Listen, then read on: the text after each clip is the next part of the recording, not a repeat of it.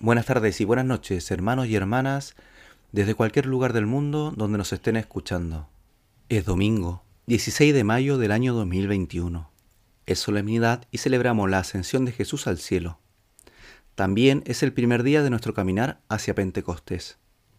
Reflexionaremos sobre el tercer capítulo del Yucat, que hace un paréntesis en el credo, y exploraremos el creo en el Espíritu Santo.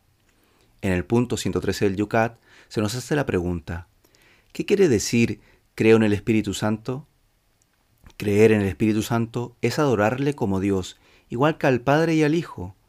Quiere decir creer que el Espíritu Santo viene a nuestro corazón para que como hijos de Dios conozcamos a nuestro Padre del cielo, movidos por el Espíritu Santo, podemos cambiar la faz de la tierra.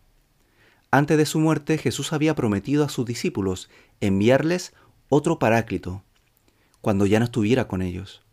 Cuando después se derramó el Espíritu Santo sobre los discípulos de la iglesia primitiva, entendieron lo que Jesús había querido decir. Experimentaron una seguridad profunda y la alegría de la fe y recibieron determinados carismas, es decir, podían profetizar, sanar y hacer milagros. Hasta hoy existen personas en la iglesia que tienen estos dones y estas experiencias.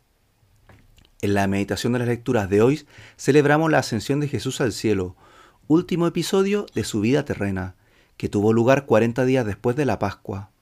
Jesús volvió al Padre, que lo había enviado al mundo, que dicen los hechos de los apóstoles, fue elevado al cielo hasta que una nube se lo quitó de la vista. Pero vuelve con la naturaleza humana que asumió de María, llevando consigo los signos de la pasión. Por eso, la ascensión de Jesús no es solo un triunfo, es también el nuestro, porque sube con nuestra carne.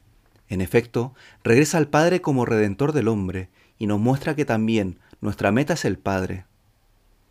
Él mismo anunció durante la última cena que se marcharía para prepararnos un lugar en el cielo.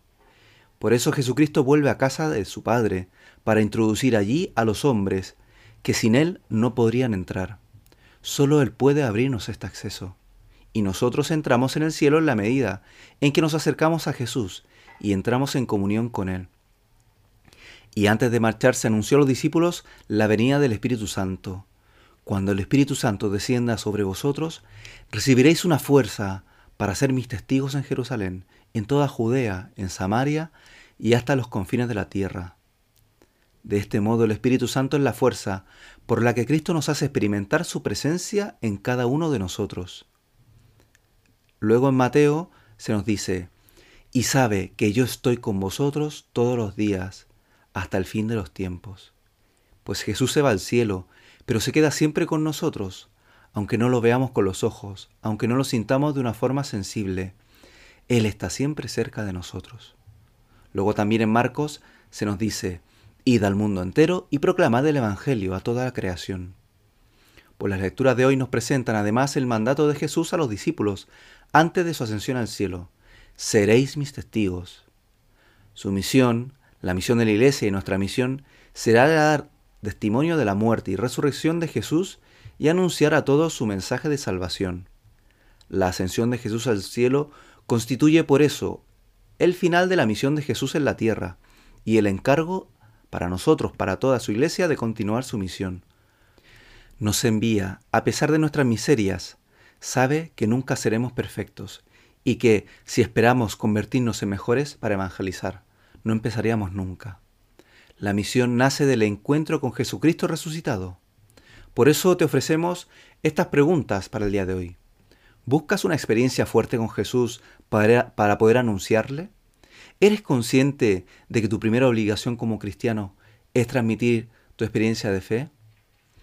¿Cuáles son los dones que comenzarías ya a pedirle al Espíritu Santo para potenciar tu manera de evangelizar al mundo? Pues hermanos y hermanas, con estas preguntas y reflexiones, que paséis un feliz domingo en el Señor.